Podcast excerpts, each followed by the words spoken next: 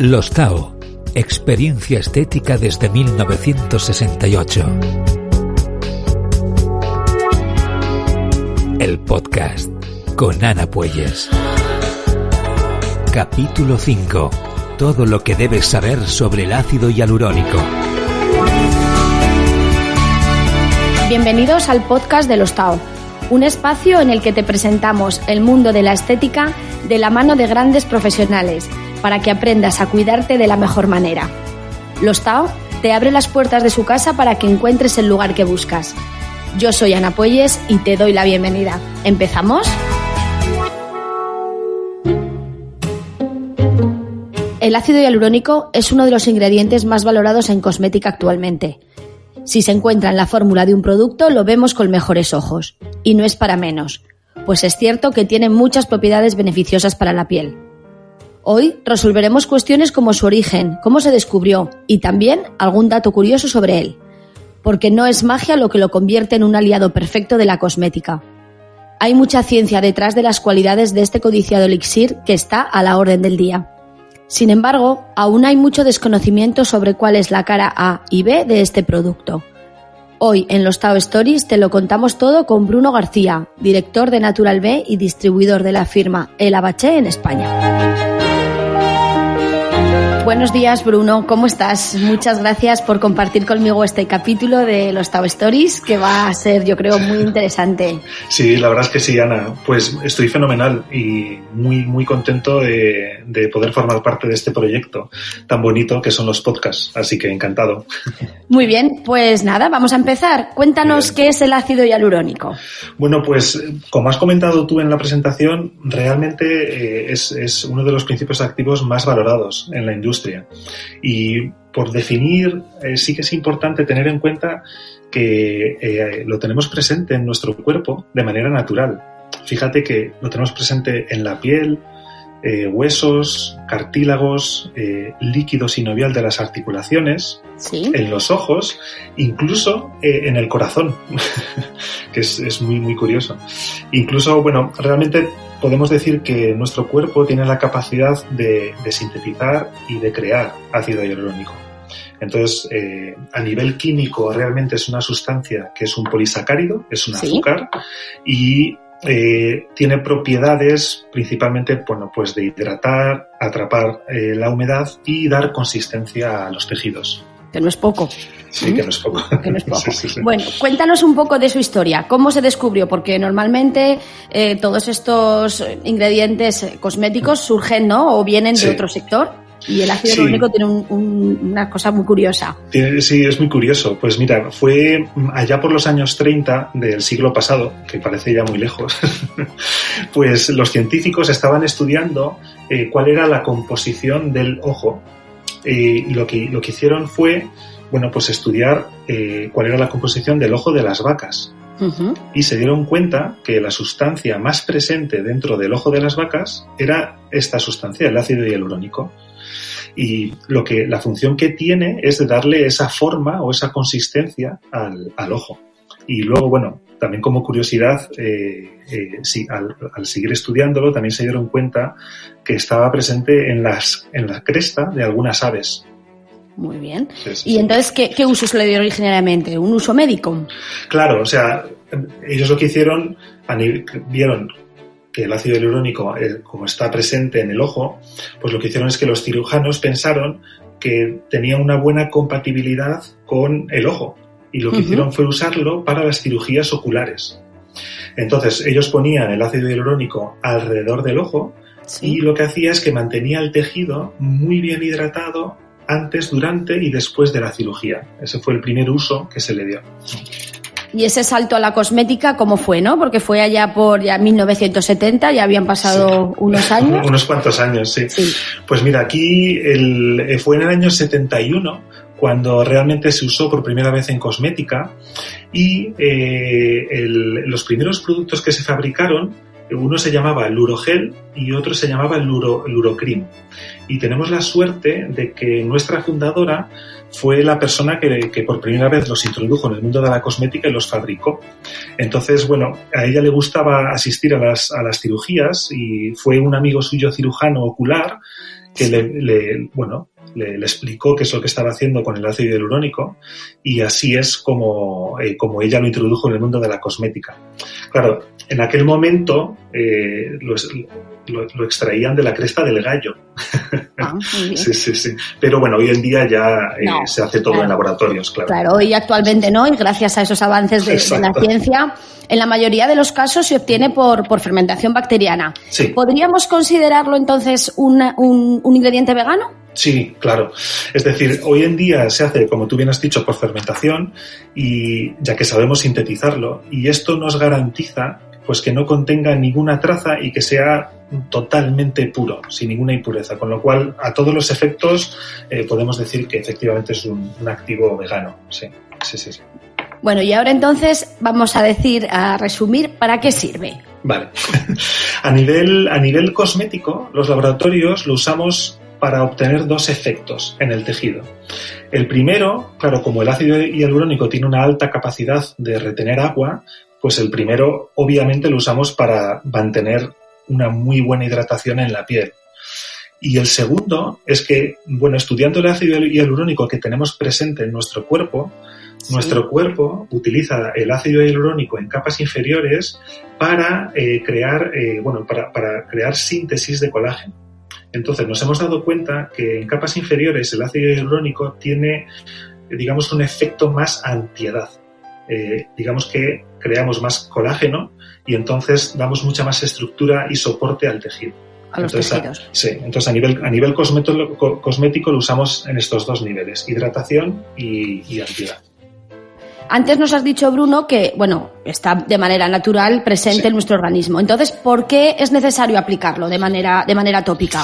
Claro, pues mira, el ácido hialurónico tiene una, alguna peculiaridad y una es que tiene una vida muy corta y se degrada muy rápidamente. Entonces, bueno, científicamente está comprobado que nuestro cuerpo comienza a envejecer a partir de los 25 años y, y fíjate que hay estudios que cuando cumplimos 50 eh, tan solo nos queda la mitad del ácido hialurónico en nuestro cuerpo. Entonces, bueno, por este motivo eh, es importante incorporarlo en nuestras rutinas. En las rutinas. ¿Y hasta qué punto puede recuperar los niveles de hidratación de la piel? Bueno, mucho. Pues fíjate, eh, hoy en día es la sustancia más hidratante conocida. está estudiado que atrapa hasta mil veces su peso en agua. Entonces, fíjate la capacidad de hidratación que tiene este, esta sustancia. Este activo. ¿Y podemos utilizarlo en cualquier época del año? Porque a veces la palabra ácido la asociamos con otros ácidos y, nos genera dudas. ¿Es irritante para la piel? ¿Tiene alguna acción esfoliante en determinados casos? Vale, pues mira, efectivamente a veces cuando escuchamos ácido saltan todas las alarmas, sí. pero en este caso eh, realmente no hay ningún problema, se puede usar todo el año. Mira, date cuenta que es una sustancia que se lleva usando en cosmética más de 50 años y, realmente cuando escuchamos ácido, la palabra viene definida como, bueno, toda aquella sustancia que tiene capacidad de donar protones e iones. Fíjate que incluso el agua a veces se comporta como un ácido. Entonces sí, entonces bueno, a nivel, a nivel de ácidos que usamos en cosmética, cierto es que hay algunos que tienen acciones exfoliantes, pero en el caso del ácido hialurónico no tiene este efecto en la piel, con lo cual no irrita y perfectamente se puede usar todo el año. También nos hemos, me has dicho antes, ¿no? Que nos ayudaba a, tratar, además de la hidratación, otros factores del envejecimiento, las líneas de expresión, las arrugas, ¿no? Sí, que, entonces, pero en, este concepto yo creo que es muy importante, ¿no? El peso molecular, el tamaño de la molécula que utilizamos, porque todos los ácidos hialurónicos no son iguales. Claro, justo. Entonces, claro, en función del peso, bueno, mejor dicho, del tamaño que tiene la molécula del ácido hialurónico, vamos a tener diferentes efectos en la piel. Eh, tenemos ácido hialurónico de alto peso molecular, es decir, que son moléculas más grandes, que tienen una capacidad de, penetrar en el tejido pues limitada. Entonces se quedan más en superficie y podemos resumir que el ácido hialurónico de alto peso molecular tiene un aporte mucho más de hidratación en el tejido, puesto que se queda en las capas más superficiales. Sin embargo, cuando usamos ácido hialurónico de bajo peso molecular, que ya viene previamente fragmentado, o sea, son las moléculas son mucho más pequeñas, claro, entonces estas moléculas pueden penetrar eh, más profundamente en el tejido y como te he explicado antes, aumenta la síntesis de colágeno y hace que tenga un efecto antiedad. Entonces, bueno, un poco por resumir, podemos decir que eh, productos o cremas y serum que tengan ácido hialurónico de alto peso molecular trabajan más la hidratación y los que tienen bajo peso, perdón, sí, bajo peso molecular trabajan más a nivel antiedad. Muy bien. Ya lo hemos comentado un poco antes, ¿no? Pero una duda que surge muchas veces o que nos preguntan o que nos llegan a nosotras cuando, cuando hacemos un diagnóstico o pautamos rutinas, eh, tengo la piel sensible, tengo la piel reactiva, ¿Sirve para todo tipo de pieles? ¿Puedo tener algún efecto adverso después de un uso continuado? ¿Es un producto del que puedo abusar? es una muy buena pregunta. Sí, sí, sí. Pues mira, eh, no hay ningún problema porque el ácido hialurónico tiene una biocompatibilidad muy alta con la piel. Entonces no altera el sistema inmune. Eh, fíjate que uno de los, de los primeros sistemas de defensa que tiene la piel es la película hidrolipídica y el ácido hialurónico ayuda a reparar precisamente este sistema de defensa. Pero yo aún así, el consejo, mi consejo personal es siempre, eh, cuando estamos en una piel muy delicada o muy frágil, es siempre primero atender y tratar ese problema, es decir, la fragilidad y la sensibilidad de la piel, para una vez que tenemos el tejido más fuerte, pasar ya a trabajar cualquier otro tipo de problema. Vale, perfecto. Y por el, por el contrario, tengo la piel grasa. Vale. Lo puedo utilizar, producirá brotes, ah, aportará brillo a mi piel si a mí lo que me gusta es una piel totalmente mate. Vale. En ese sentido tampoco hay problema. Fíjate, claro, la deshidratación es, es un problema que lo pueden tener, hoy casi siempre lo tienen las pieles secas y las pieles grasas. Lo pueden tener ambos, claro, ambos tipos de mm. pieles. Entonces, ¿qué sucede? Que los brillos en la piel vienen dados, uno, o bien por la secreción de grasa, o bien porque a lo mejor estamos usando cremas con una base muy oleosa. En este caso, el ácido hialurónico, como hablamos de agua, eh, para pieles mixtas y grasas no hay ningún problema. Incluso eh, ya hay muchos laboratorios que cuando formulan los productos son capaces de crear un, un, producto con un efecto matificante en superficie para quitar los brillos, pero que en la fórmula contiene ácido hialurónico. Entonces no, no, hay ningún Para que la piel esté equilibrada y, no haya problemas de deshidratación, que sí que es verdad que es algo que vemos muy habitualmente mm. en las pieles grasas, porque confundimos el exceso de grasa y, las tratamos de manera mejor con muchos productos astringentes y entonces las llevamos a un efecto adverso. una deshidratación. Y producimos una deshidratación, sí, Exacto. Ahora yo ya soy mayor, ¿no? Mis necesidades de piel ya son variadas, tengo deshidratación, pero además quiero tratar pues la flacidez, quiero tratar las manchas, quiero tratar el envejecimiento. Puedo combinarlo. todo. Exacto, lo queremos todo. ¿Puedo combinarlo con otros activos? ¿Vale? Sí, se, puede combinar. Lo que sucede es que, mira, hoy en día los laboratorios eh, ya nos dan las fórmulas con esta mezcla ya dentro del producto, ya totalmente combinado. Entonces, a nivel de formulación, por ejemplo, en nuestro caso tenemos un serum eh, para las manchas que utiliza principios activos para inhibir la melanina, para la formación de melanina, y dentro de ese serum nosotros ya hemos incorporado también el ácido hialurónico de alto peso molecular. Entonces, realmente se puede combinar sin ningún problema con los activos, pero casi siempre ya los laboratorios eh, somos los que ya lo mezclamos y lo combinamos dentro de los productos. De una fórmula. Sí, exacto. Por otro lado, debemos tener precaución a la hora de combinarlo, por ejemplo, con ácido glicólico, con niacinamida, con vitamina C. Vale.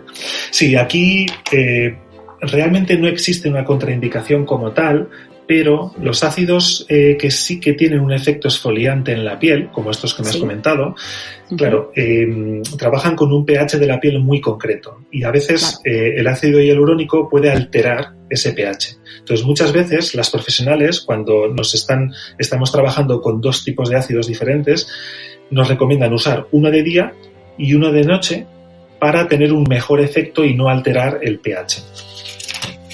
Perfecto. ¿Y existe alguna circunstancia puntual en la que debamos suspender su uso? Embarazo, lactancia, exposición solar. Vale, no, la verdad es que no, no, hay ningún motivo, eh, a nivel tópico hablamos, ¿vale? Para tener que suspender, o sea, ni por lactancia, ni embarazo, y menos además por exposición solar, puesto que además el ácido hialurónico repara los daños que, que causa el sol en nuestra piel. Claro, otro tema diferente pues son las infiltraciones de ácido hialurónico que, se, que se realizan a nivel médico estético. Pero a nivel tópico no hay ningún, no hay por qué suspenderlo. ¿cómo añado este, este activo a mi rutina? Vale. Pues mira, yo mi, consejo es siempre eh, acudir a, la, a, tu profesional, a la profesional de confianza de cada persona.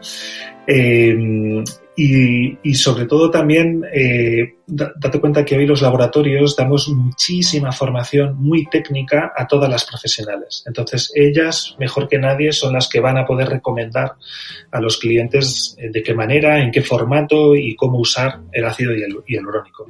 Pero bueno, mi consejo sería, evidentemente, incorporarlo en cremas o serum, teniendo en cuenta lo que he comentado antes del peso molecular.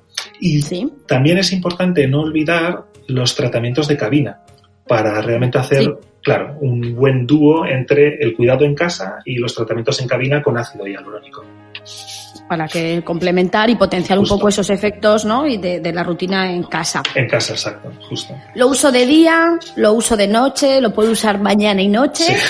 Pues mira, eh, como hemos visto, los beneficios que tiene eh, son recomendables tanto día y noche. O sea que sin ningún problema, día y noche es, lo recomendable, excepto en aquellos casos en los que la profesional nos indica, por lo que hemos comentado antes, de otros tipos de ácidos, de intercalarlo. Perfecto. Y bueno, Bruno, pues entonces yo creo que ya para terminar, bajo tu punto de vista, ¿no? Que, conoces mucho la cosmética, trabajas en este sector hace muchísimos años y sois personas de referencia en el sector. ¿En qué deberíamos fijarnos a la hora de escoger un buen ácido hialurónico?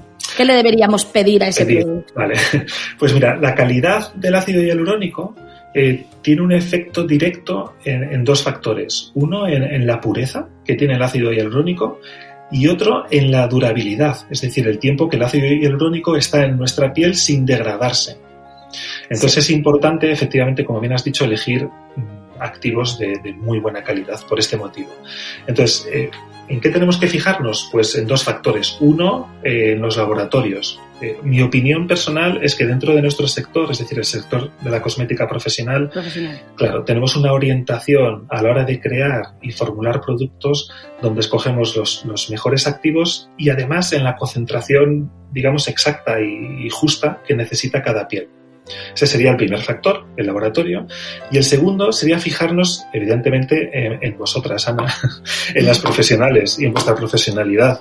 Y aprovechando, eh, me gustaría un poco dejar un mensaje. ¿no?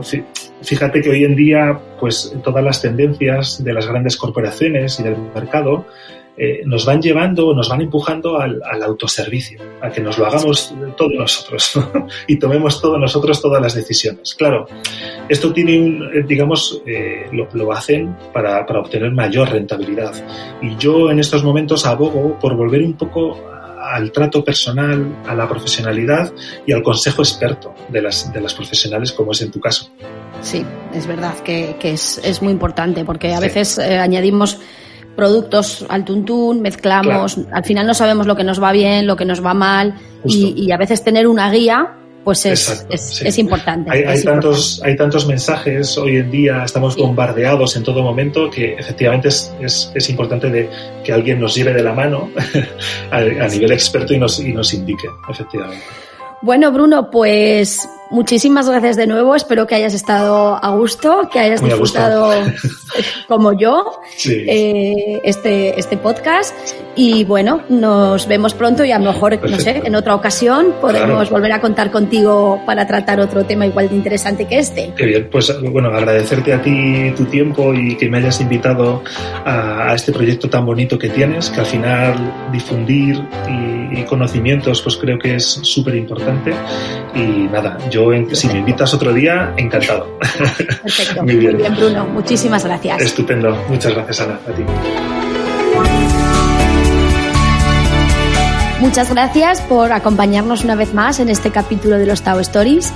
Esperamos que haya resultado interesante y ya sabéis que como siempre estamos encantadas de ayudaros, de resolver vuestras dudas y de veros en nuestro centro. Hasta el próximo episodio.